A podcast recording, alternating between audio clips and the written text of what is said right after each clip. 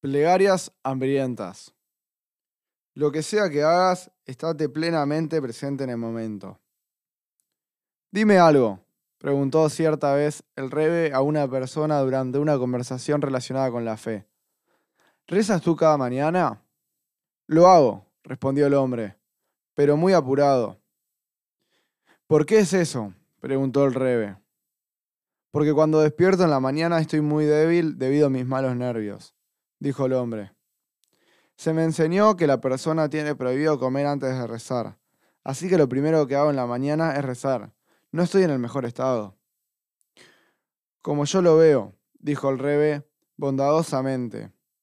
Debes comer algo como primera cosa de la mañana.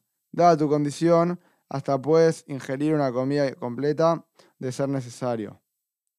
El Semach Tzedek dijo una vez a alguien en una situación similar, mejor comer para rezar que rezar para comer.